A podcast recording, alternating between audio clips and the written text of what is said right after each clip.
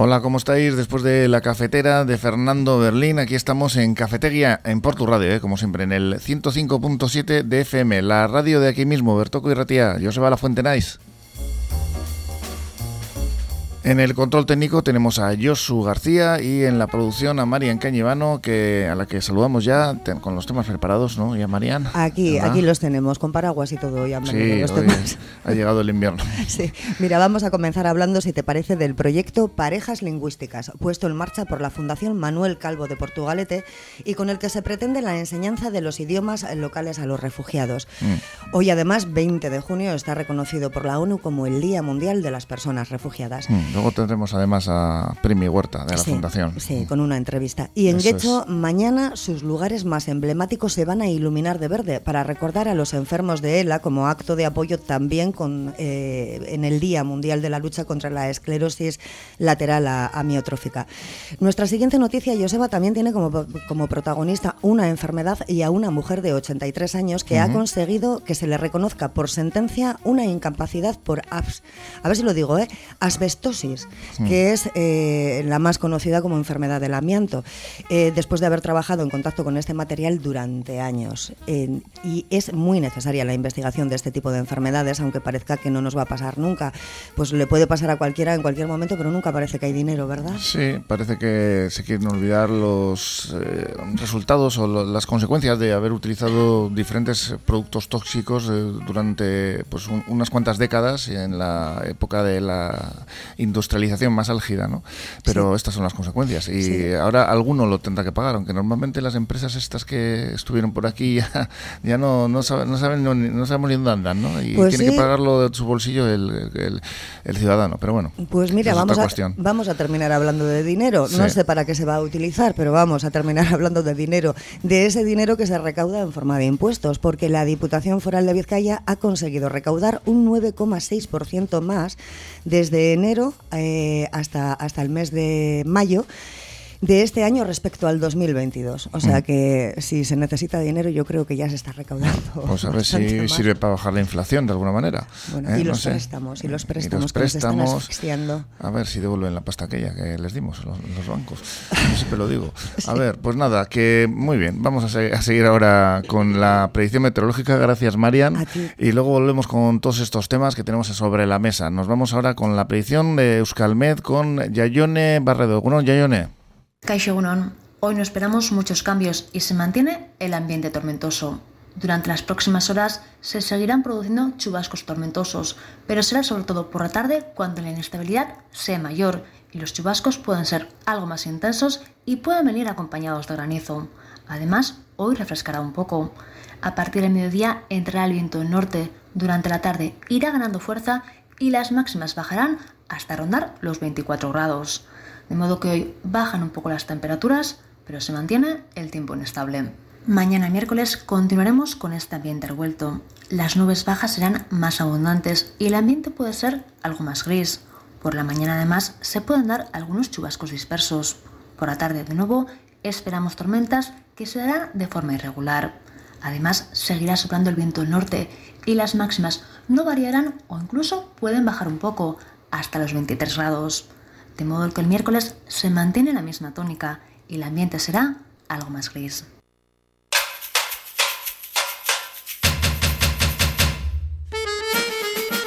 Hoy estamos en la tertulia ciudadana con Paco Velarra, Rosa Rodríguez y Agustina Fernández. Hola, ¿cómo estáis los tres?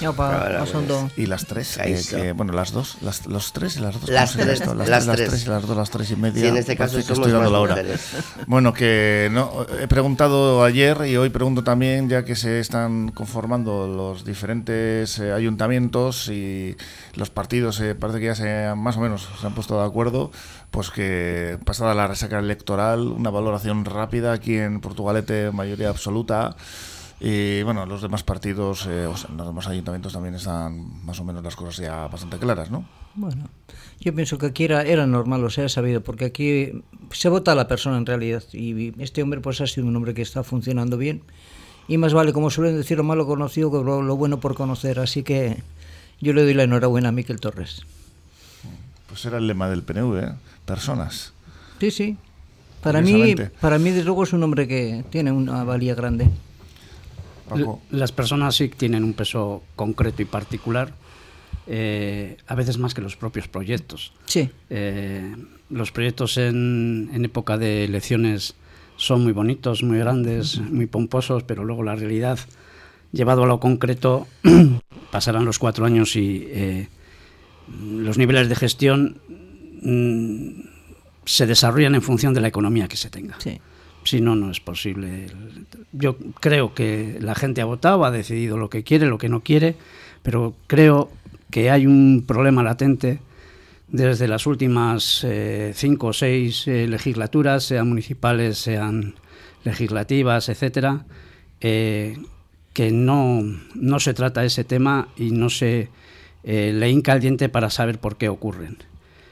Hace cinco legislaturas el índice de, de abstención rondaba entre el 25 y el 32 permanentemente eh, a fecha de hoy estamos en el 41 y mm. pico, 42. Y hay sitios del 47 y 49. Ah.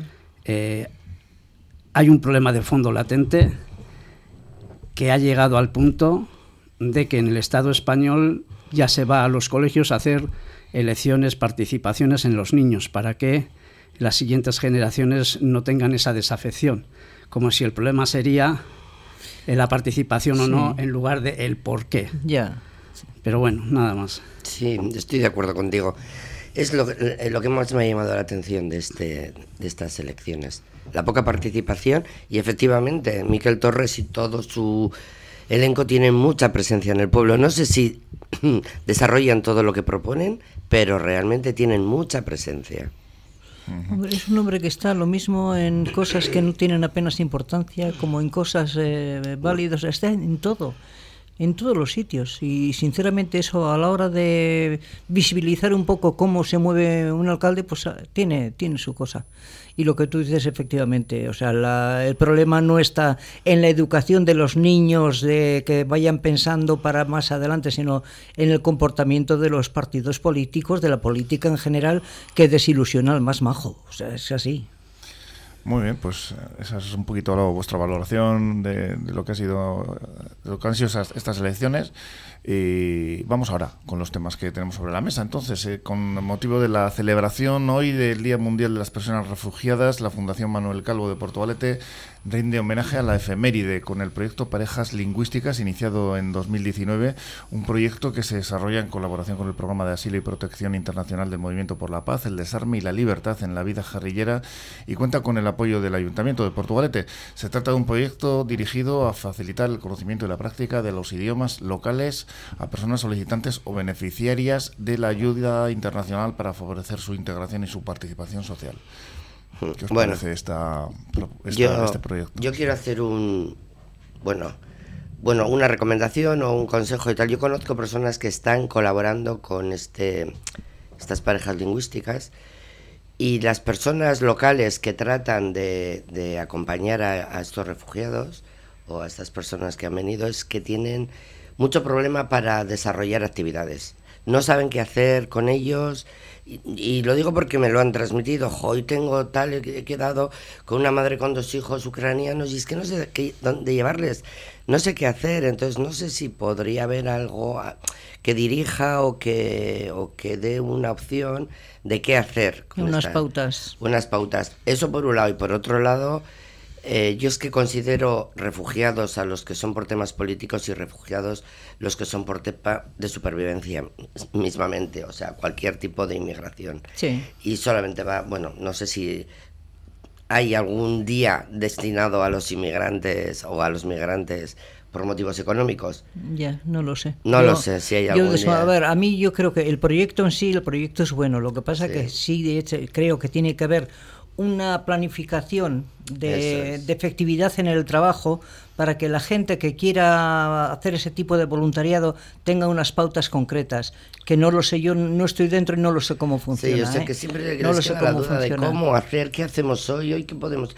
Bueno, están eh, eh, una, una, persona en concreto, cuando se entera de que hay algo en Realia o hay algo en tal, para poder ir, para poder hacer. No, te digo que si es la cuestión lingüística, pues yo pienso también que tampoco hace falta que haya un acontecimiento X para poderse mover, sino que pues igual tú estás tratando un tema, tú te, invitas un, un, tema de conversación, tú vas a tratar, pues no sé, sobre los comercios o sobre cómo hacer la compra o cómo ir a un sitio, ¿no? Y entonces trabajas con esa gente sobre esos temas. Creo yo que yo al menos lo planificaría de esa forma, pero no lo sé, no, no lo conozco yo en realidad. ¿eh? Yo hubo un tiempo que estuve trabajando en Caritas, eh, dando cursos de cocina a migrantes pues todos estos núcleos de personas que, que, al final se relacionan solamente con su gente y se relacionan en su idioma, y era una forma de tener un espacio común en el que interactuasen de diferentes países y tal, pero eso bueno, ya teníamos un punto en común que era la cocina, que no era lo más importante, pero bueno, también iba dirigido pues, a personas que van a trabajar en casas y, les, y tienen que aprender a hacer unas vainas. Pero es que a la hora, quiero decirte, a la hora de aprender lo que es un idioma, lo que es el lenguaje del, sitio donde estás, pues yo creo que sí es importante. Tener utilizas eh, cosas normales, cosas sencillas que vas aprendiendo poco a poco, pero bueno, me imagino que los que están en el programa este pues sabrán lo mm. que hacen y... Pues eh, como hoy es el día 20 de junio y como cada año eh, en el mundo se conmemora, como decíamos, el Día Mundial del Refugiado y han aprovechado esta ocasión para con eh, este proyecto mm, en Portugalete, pues bueno, por cierto hay 376 personas refugiadas y en la actualidad desde el Movimiento por la Paz Euskadi cuentan con 63 personas acogidas en centros propios y 18 acompañadas en fase de autonomía. Y como decimos, pues la Fundación Manuel Calvo se suma a esta efeméride con, con, este proyecto, Parejas Lingüísticas, que se puso en marcha, en marcha concretamente en 2019 y que es un proyecto que vamos a explicar un poquito en qué consiste. no sé si lo conocéis, por cierto. Sí, yo por lo poco que he leído, vamos, ¿eh? o sea, in situ no lo conozco. Bueno, pues el proyecto se desarrolla en colaboración con el programa Asilo y Protección Internacional eh, de esta entidad que hemos mencionado en Portugalete con el eh, apoyo del ayuntamiento y es eh, está dirigido a facilitar el conocimiento y la práctica de los idiomas locales a personas solicitantes o beneficiarias de ayuda internacional con el objetivo de favorecer su integración y su participación social y pretende poner en contacto y conocimiento mutuo a personas voluntarias de Portugalete y con personas refugiadas. Ya hemos tenido aquí a esta fundación, luego nos lo van a explicar mejor, pero al final ellos lo que buscan es que estas personas se integren también. ¿no? no, a mí la idea me parece genial. ¿eh? Ahora, yo lo que no entiendo es lo del Día Mundial de, de los Migrantes y demás. O sea, cuando estamos viendo que llega la gente, se muere en el mar porque nadie les echa una mano, ¿en qué, ¿a qué estamos jugando? O sea, damos una imagen de una cosa y la realidad es completamente diferente. O sea, decimos el Día Mundial del Migrante, bien, resulta que te vienen en unas, no solo en bateras, hemos tenido hace cuatro días el barco este que, que, han muerto un montón de personas, y dices, pero bueno, ¿cómo es posible? ¿Qué día estás celebrando? Si no eres capaz de crear pues, no sé, pues, alternativas para que esa gente pueda estar en condiciones y no muera, que esa gente no se va de, su, de sus eh, países porque les dé la gana, sino por situaciones extremas que nadie, yo pienso, eh, me pongo en el lugar de ellos, digo, yo no sería capaz de tirarme al mar si en mi pueblo estoy bien, o sea, si tengo mínimamente unas formas de vida, pero cuando mi pueblo está masacrado, cuando mi pueblo está con una hambruna impresionante, tengo que buscar el medio de vida de salir adelante y que llegues a un país que estés en una costa a cuatro metros, como si dirías, de, lo que es la civilización, entre comillas, que creo que somos bastante incivilizados, pues sinceramente creo que lo del Día Mundial del Migrante es una, un cuento chino. O sea, que no, a mí no me vale, no me vale. Lo que está haciendo esta fundación en concreto me parece estupendo. Pero lo que es el Día Mundial este famoso, vamos, me parece que es una tomadura de pelo. Bueno, ya sabéis que hace poquito eh, la cifra subía casi a 80 migrantes muertos en el naufragio de un pesquero ante la costa de Grecia, algo que es muy habitual esto. Sí, pero el dato es que es el Día Mundial del Refugiado, los demás no entran. Claro, pero bueno, para mí refugiado no solamente es... Para mí refugiados son todos, tanto el que viene por razones políticas como el que viene por, por necesidad de, poder subsistir en su vida. O sea, para mí refugiados son todos. Luego habrá refugiados políticos, refugiados eh, comunes, como diríamos, eso, pero refugiados son todos. Sí, sí, sí, y lo que no hay derecho es que te llega un barco aquí y como estamos tan bien, que ¿para qué nos, vamos, nos van a molestar nadie? No, no, no, no. Esos están ahí. Y un país porque no le corresponde, el otro porque tampoco le corresponde, a nadie le corresponde y se mueren. O sea, seamos un poco más lógicos y más, eh, no sé, justicieros, vamos. Paco. que yo, yo, a mí me parece que lo más peligroso de todos es estar en aguas internacionales. Claro. Están en aguas internacionales no es No de, es de nadie. nadie, no es de nadie. Entonces eso es tremendo. Eh, pero el problema es internacional. Pero fíjate hasta qué, hasta qué punto no nos importa la vida de la gente. O sea, estén en aguas internacionales, estén en aguas nacionales, donde quiera que estén. O sea, es que no nos importa, los estamos viendo que se están muriendo y nadie echa una mano. Estos migrantes que morían en las costas de Grecia decían que habían pagado por el viaje 6.000 Sí, euros sí, sí. de media cada uno. Mira, Sí. para que nos hagamos eh, una idea, eh, la persona que es capaz de reunir 3.000 euros eh, puede coger un avión y venir, pero como entra en avión no se va a ahogar en el mar, etcétera, etcétera. Les sale tan caro poder reunir la cantidad que eh, efectivamente les puede costar 6.000 euros, pero tienen para pagar 6 años. Entonces, tú en 6 años puedes, un, un emigrante en 6 años puede devolver esa cantidad de dinero que las mafias no les- Aprovechan. Ef- efectivamente. Entonces, eh, todo eso se sabe. O sea, no, no es que estemos hablando de algo que nosotros conocemos porque somos muy listos. Sí, que no es nuevo. Y es, todo eso se sabe. Sí, sí. Y cuando se detiene a una persona que ha venido en emigración, eh, uno de los problemas que, que se dan es hacer el currículum de cómo has llegado, qué ha- cómo has venido, cuánto te ha costado, etcétera, etcétera, para hacer luego planificaciones, ¿no? Bueno, pues si ellos son conscientes y saben todo eso, eh, saben que hay dos maneras de entrar. La legal, que es viniendo en un avión o en, en un barco o en viaje de coche, y nadie te va, como tienes, eh, como dicen ellos, como venía con platica, he podido entrar. Si vienes sin nada, eh, nadie quiere a los desarrapados. Esa es la realidad Sí, de sí, Occidente. sí, sí, sí. Nadie quiere a los desarrapados. Bueno, ahí tienes los eh, equipos de fútbol, ¿no? Que están plagados de, de migrantes. y vienen a devorar, ¿eh? No nos olvidemos, aquel que viene es, es, eh, pletórico de energía, el que se va de su tierra, eh, tiene que tener una capacidad, una fortaleza mental y una capacidad física muy grande para hacer todas esas travesías. Claro. Entonces, eh, no vienen luego para quedarse en un rincón, vienen para intentar sacar su vida adelante. Claro. Eso sí. Y es muy difícil y muy duro. Tú fíjate qué pedazo de mujeres y de hombres eh, ves en, en- en la- en los, entre los manteros, Sí. entre la gente que está en el servicio domiciliario, etcétera, etcétera. Gente que arrastra con todo para poder seguir viviendo. Sí, sí, sí. Y mandar a su... Porque además tienen un concepto familiar que en. Europa se ha perdido. Sí, sí. Sí, el tema es que efectivamente no tenemos un problema con la migración, tenemos un proble- problema con la pobreza Efectivamente. y con la miseria. Pues otro problema que también hay que visibilizar más es eh, una enfermedad que, que parece que no, no hay quien la pare, que es el ELA, y para, para ello el Ayuntamiento de Guecho tiene previsto un año más iluminar lugares emblemáticos del municipio de color verde. Mañana, día 21, coincidiendo con el Día Mundial de la Lucha contra la Esclerosis Lateral Amiotrófica. Esta enfermedad que afecta en la mayoría de los casos a partir de los 40 años y es necesaria la inversión importante ¿no? para seguir investigándola.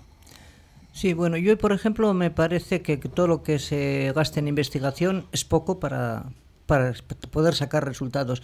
Por eso yo, como luego has dicho la noticia sé que de que Hacienda ha recopilado bastante más dinero del que esperaba, pues yo espero que de ese dinero se dedique a la investigación que es muy necesaria, lo mismo el ELA que el Alzheimer o otras enfermedades que hay minoritarias, pero que están ahí y que hay mucha gente que por no ser una enfermedad tan visible, pues no, nadie les hace ni caso. Sí, en investigación y em, en medios para, no sé si para parar, pero para que sea más amable el recorrido hasta el final. Pues en, en fisioterapia, en masajes, en psicoterapia. psicoterapia, en actividades, en problemas, claro. ¿Cómo mm, lleva, llevar, es que no tengo ni idea, no me hago ni idea cómo puede ser que te den una sentencia de muerte de ese tipo, esa noticia, y con un tiempo de que vas viendo cómo va degenerando el cuerpo, la mente. La mente no, la mente es que la mente, lo gordo es que sigue ahí. Y, y vas viendo cómo vas perdiendo movilidad, capacidad. Eh, pues bueno, Pues un acompañamiento de ese recorrido me parecería eh, eh, importante. Son enfermedades muy duras, muy duras. Pues la Asociación Española de Esclerosis Lateral Amiotrófica, ADELA, que reivindicó este pasado lunes, eh, ayer, la nueva ley de la ELA, ¿no? que vea la luz en el mínimo plazo posible con el apoyo de todos los grupos parlamentarios, partidos políticos y organizaciones. Según la presidenta Adriana Guevara, todas estas personas tienen derecho a vivir, por eso es muy importante que se impulse una nueva ley de la ELA, una vez constituida las Cortes Generales que resulten del proceso electoral. Unas 3.000 personas representan a, ELA en el país y lo que significa un nuevo diagnóstico cada 10 horas. Cada, año 900 personas además son diagnosticadas de esclerosis lateral amiotrófica y otras 900 fallecen a causa de esta patología. Estos son los datos. Bueno, pues a ver si se ponen las pilas, y realmente hacen algo para, para poder subsanar Adela también eh, solicita que se facilite, se facilite a los enfermos los servicios que no les presta la sanidad pública, porque en 2022 la asociación atendió a 687 enfermos mediante 33.131 sesiones de fisioterapia, logopedia, psicología, cuidadores, asesorías sobre dependencia y discapacidad, además de facilitarles 1.500 productos de apoyo según sus necesidades en cada fase de esta enfermedad. Así que hay mucha mucha atención que prestar a estas personas que no se les está prestando. es, lo, que decimos, que todo ese dinero que viene, porque todo es cuestión de dinero, ¿eh? no hay más. O sea, la seguridad social, ¿por qué no atiende? Pues porque no llega con todos sus recursos, pues que se amplíen. Es lo mismo que decíamos cuando hablábamos el otro día del tema neurológico, o sea, es que está ahí, o sea, son problemas gravísimos que no le hincan el diente. ¿Por qué no tienen dinero? No lo sé, yo no me lo creo, porque para otras cosas ya hay dinero. Para, armamento ya hay dinero. Eso sí.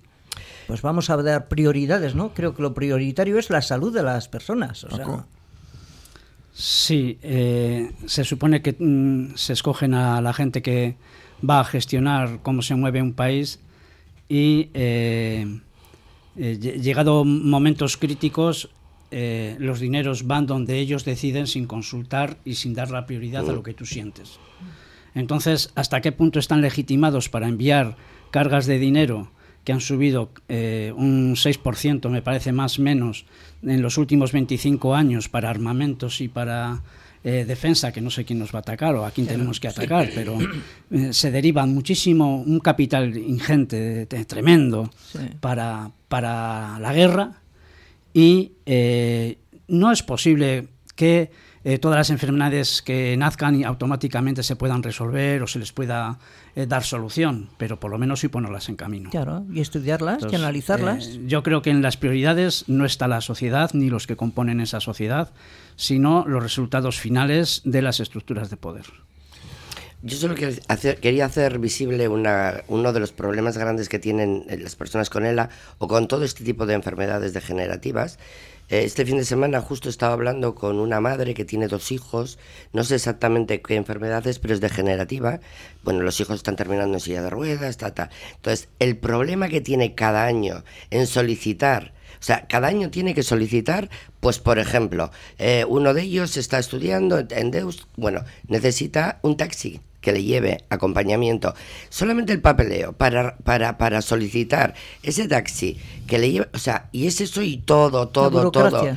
Tremendo, tremendo. Le está llevando la vida a ella el hacer eso. Ya no el acompañamiento a los chavales, que es tremendo pero sin el tema burocrático para conseguir un poco de podríamos, podríamos hablar que a raíz de la pandemia el concepto de realizar gestiones telemáticas se ha multiplicado exponencialmente y parece que no precisamente en beneficio del ciudadano. Pues claro, es que es mucho más duro poder contactar por teléfono cosa con nadie. que tienes que gestionar, te, bueno, te piden que mm. lo hagas telemáticamente, que pidas eh, una cita previa, etcétera. No sí, todo, todo. En un momento complicado en ese mm. sentido. Pues vamos a hacer una pequeña parada aquí en Cafetería y ahora volvemos.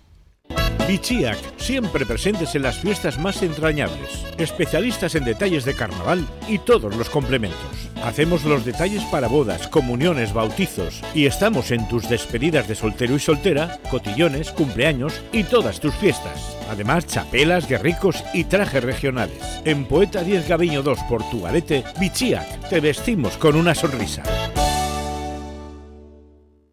En el bar La Perdiz saben cómo cuidarte. Los martes y miércoles tienes dos por uno en raciones. Y este año vuelve la música en directo con jams todos los jueves y conciertos los sábados por la tarde. No puedes dejar de visitar el bar La Perdiz, Ranchería Plazan, Portugaleten.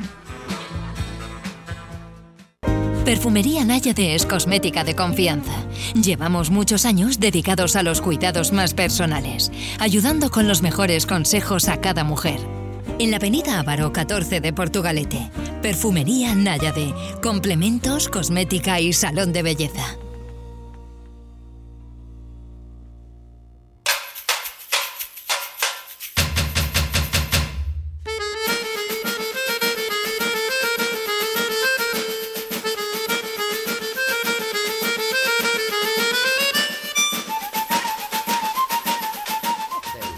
Me encrespa, fíjate. Bueno, pues nada, que aquí continuamos con la tertulia off, the record y vamos a seguir ahora. Estamos eh, enervados aquí con las inversiones eh, públicas que no van donde, deben ir. bueno, pues eh, en varias ocasiones hemos tenido aquí las declaraciones de la Asociación de víctimas de, de lamento de Euskadi, Asvia Mie, y precisamente ahora ha quedado reconocida la incapacidad total por asbestosis, más comúnmente llamada, bueno, como lo conocía, como la enfermedad del amianto, a una mujer de 86 años como consecuencia de haber inhalado el material mientras trabajaba desde 1995 hasta 1900 eh, 63 tengo aquí apuntado, pero no puede ser. Pocos años me parece tiene, a mí. Tiene que ser hasta desde el 63 al 95, efectivamente, en la empresa Montero Sociedad Anónima de Baracaldo. Desde la Asociación para Víctimas del Amianto de Euskadi Asviamie se alerta a las mujeres que se encuentren en esta misma situación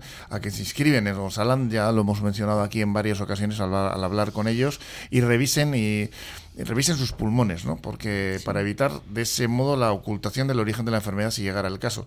Porque al final como que parece que esto se va, va pasando el tiempo y se va olvidando, ¿no? Pero eh, las consecuencias están ahí y se puede llegar, como dice la asociación, a ese origen y denunciarlo y conseguir pues como mínimo que se reconozca ¿no? ese, ese daño y, bueno pues en, la medida que, proceda pues pagar la indemnización que, como decíamos antes otra cosa es donde sale el dinero si la empresa que, te, la, tuvo la responsabilidad eh, sigue todavía pues... hombre está bien que se haga tal por prevención por descubrir lo, el problema que hay y poder tratarlo yo, de todas formas, el tema este de lo del amianto ya hace años que está en Candelero. Mi hermano en concreto murió de eso, ¿eh? pero fue murió más reconocida la enfermedad que había sido a consecuencia del amianto.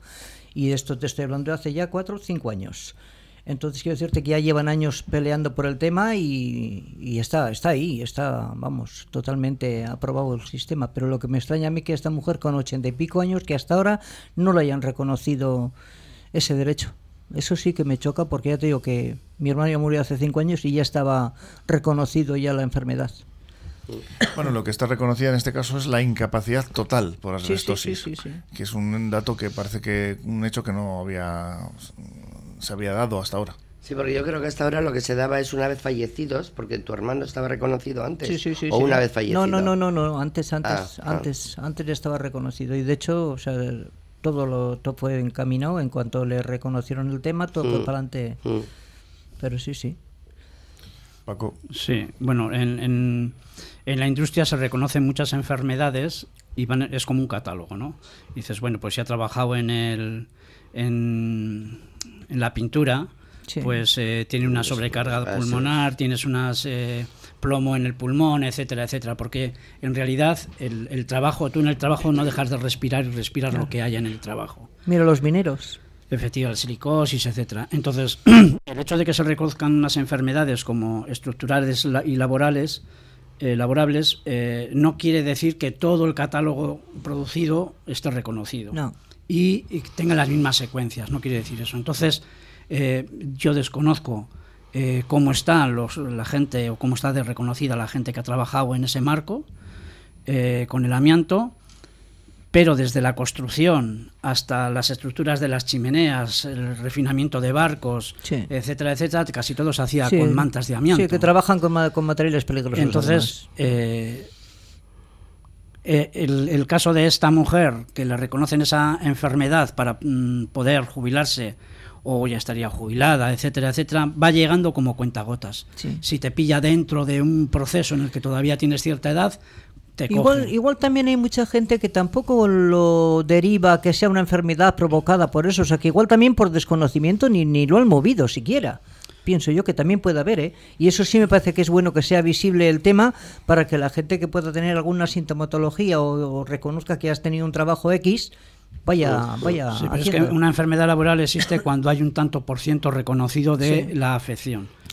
Entonces, me imagino si hay no sé cuál será el tanto por ciento que tienes que tener de, esa patología para que te la reconozcan, pero si es cuando el 3% de la población que trabaja en un sector industrial tiene, esta enfermedad, es producto del trabajo que realiza. Ya, ya, ya. Entonces yo no, lo sé. Ya. Bueno, pues es un, dato que, es importante porque hasta ahora parece ser que eso, que no, no estaba esta, declarada esta enfermedad eh, como incapacidad total, que, pueda permitirse, ¿no? que, que, pueda, que puede dar esa, e, esa incapacidad. ¿no? Esto estaba, estaba todavía sin reconocer. Entonces, pues bueno, esta mujer de 86 años que falleció por este motivo, pues es la que en su sentencia, en la sentencia de, de este caso, pues eh, ha, conseguido esto, ¿no?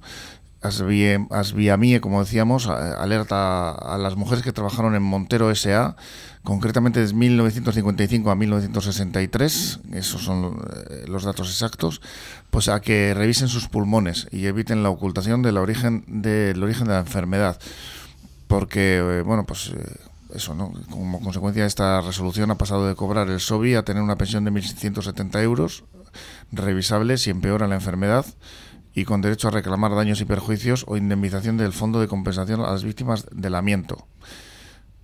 Oye, si ha fallecido, desde luego poco poco poder... es que no lo entiendo. Yo creo que esa mujer ha conseguido una victoria en muerte. Eso es. tendría un proceso abierto, ha ganado Que no ha muerto, ¿eh? no sé si lo ah. mencionó ah, que ha muerto por, por, error. Por error. Ah. de, hecho, estaba mencionando ahora que ha pasado a cobrar la pensión. Claro, pero es que yo decía, es que no me parece lógico. O sea, si ha fallecido, pero ahora, le han dado... Me he liado, No, quiero matar a nadie todavía. no, no, que lo disfrute muchos años. No, no, no voy a utilizar eh, mi esfuerzo, no sé si económico no, como decías tú, para matar para ayudar mejor. Pues sí, perdonad que os he cortado. No, no, no, no, simplemente que, yo cuando he, visto, he leído o he visto que era que había fallecido, yo decía, pues ¿de qué le ha servido? Pues lo que dice Paco, pues sí, puede, puede ser una victoria, pero ojalá que no haya fallecido y que lo disfrute durante mucho tiempo. Pues nada, que ah, para finalizar, Asvía Mie, la Asociación Vasca de Víctimas de Alamiento, recuerdo además mm, que, aparte de esta mujer, de Matilde, otras mujeres que en su juventud trabajaron en Montero con mucha exposición a este eh, producto, a este producto tóxico, alamiento, pese a que la asbestosis ya estaba reconocida como enfermedad profesional, pues eh, que, bueno, pues que, miren a ver sus, eh, sus pulmones, y que soliciten su inscripción en el listado de trabajadoras expuestas al amianto que gestiona Osalan para tener acceso a una vigilancia específica de la capacidad pulmonar, reclamando si procediese las prestaciones derivadas a enfermedad profesional y evitar que oculten el origen laboral de dichas enfermedades. Pues esto es muy importante. Sí, yo no Así sé que lo subrayamos si estoy haciendo suposiciones, yo creo que el dato queda porque todo el rato mencionan del 53 al 65. Fue una empresa que duró esos años, yo creo. Del 55 al 63. O eso, entonces. Duró más, duró más porque yo. ¿Esta empresa? Sí, sí, Montero duró mucho más. Ah, yo digo porque todo el rato estoy diciendo esa gente que trabajó en ese momento. Que, que... Pero no, Montero duró más. Ah. Aquí mismo en Portugalete hubo una que se quemó. Y se trasladó a La Rioja, creo, a Burgos posteriormente. No sé si estaba, que estaba en Baracaldo, Montero me parece que estaba en Baracaldo. Yo me acuerdo cuando yo trabajaba, mm. eh, existía Montero, pero, pero ah, muchos bueno, años. Eh, eh, lo que anima a la asociación Asvia Mie a, a los que hayan estado trabajando en Montero.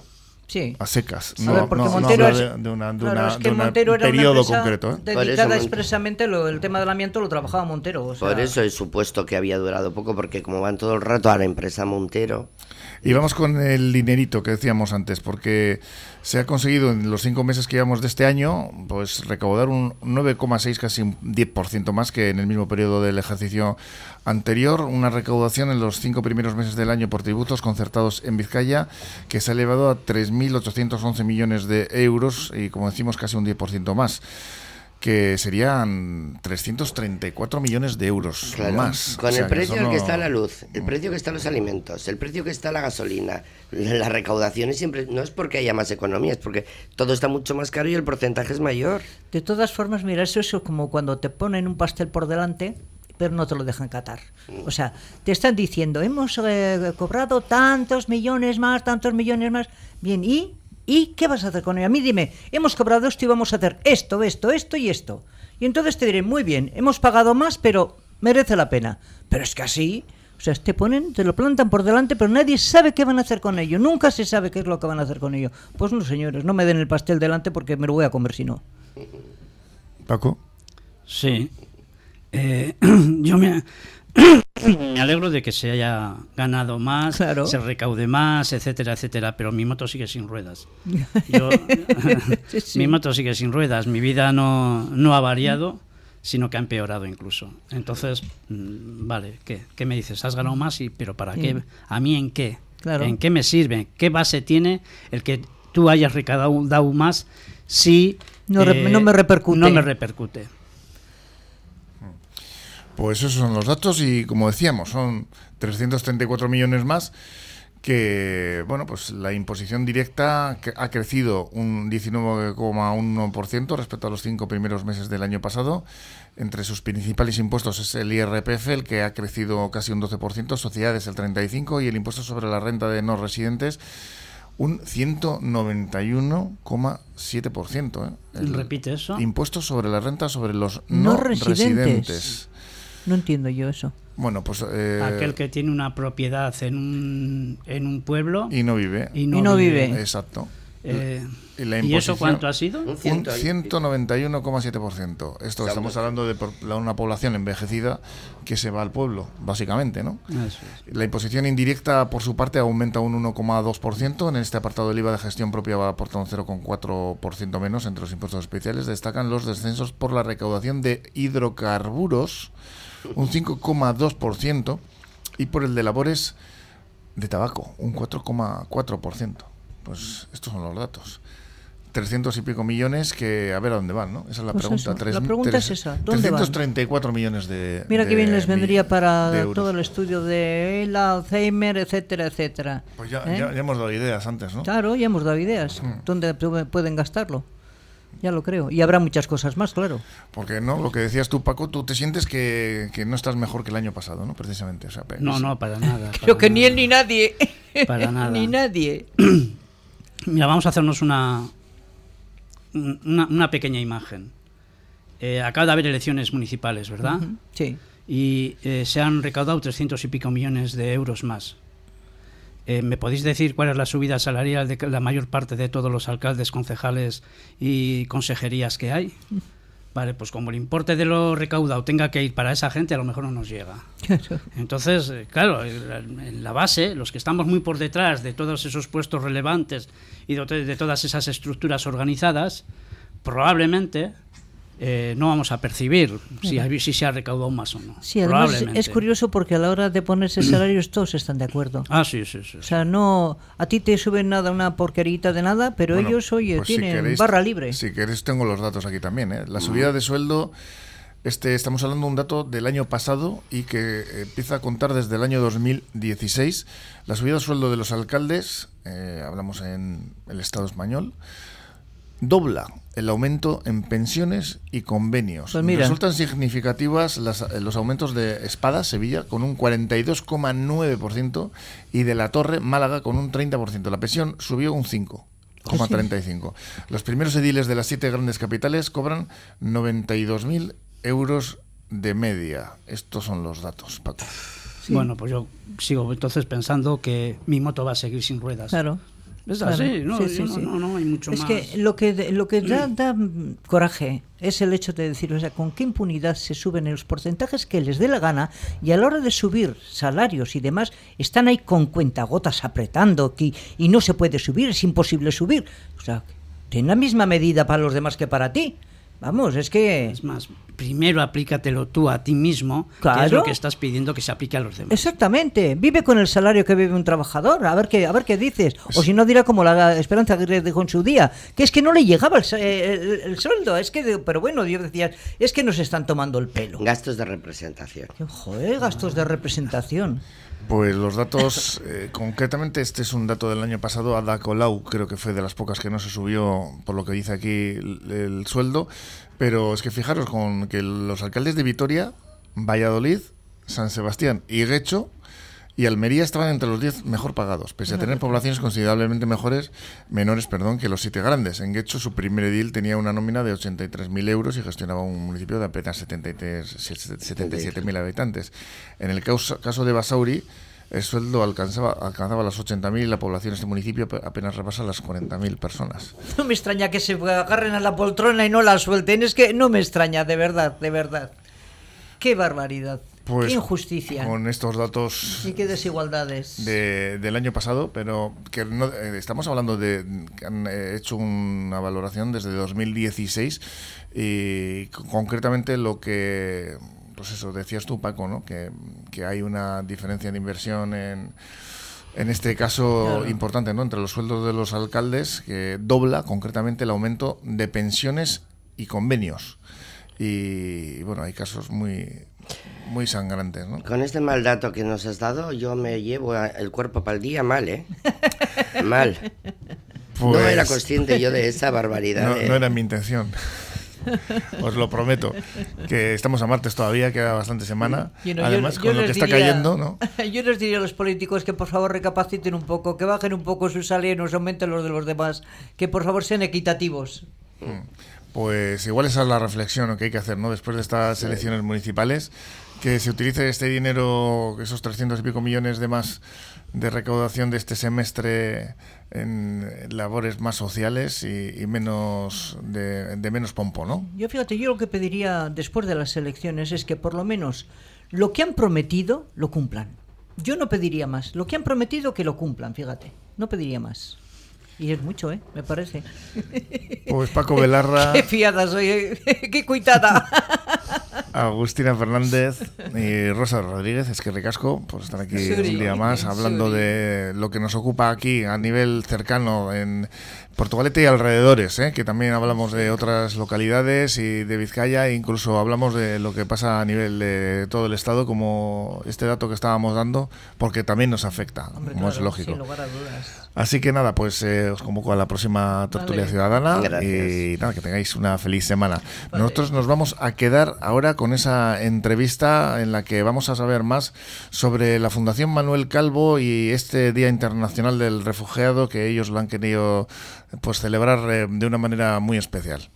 Paso a paso, cuidemos nuestra villa. Urraches urrats, zaindu desagun geure iria. Ayúdanos a mejorar Portugalete día a día y evita sanciones innecesarias. Lagundu y esaguzu egune según Portugalete obechen eta saiestu alferreko izunak. Mantén limpio nuestro entorno. Mantendu ingurua garbi. Seamos respetuosos con el mobiliario urbano. Errespetatu ditzagun iri altzariak. Conduzcamos con cuidado. Guidatu desagun kontuz. Seamos amables. Izan Ayuntamiento de Portugalete, Área de Seguridad Ciudadana. Estudio Francia, arquitectura de interiores, profesionales del interiorismo y gestión de proyectos, reformas integrales de viviendas y locales comerciales. Hacemos realidad tu proyecto, por pequeño que sea. Confíanos tu idea y disfruta del resultado sin sorpresas. Presupuesto controlado y obras en plazo, gracias a un equipo multidisciplinar de profesionales que realizan un seguimiento diario de la obra. Estudio Francia, calle Barringoitia, número 7, Portugalete. Llámanos al 616 994 419.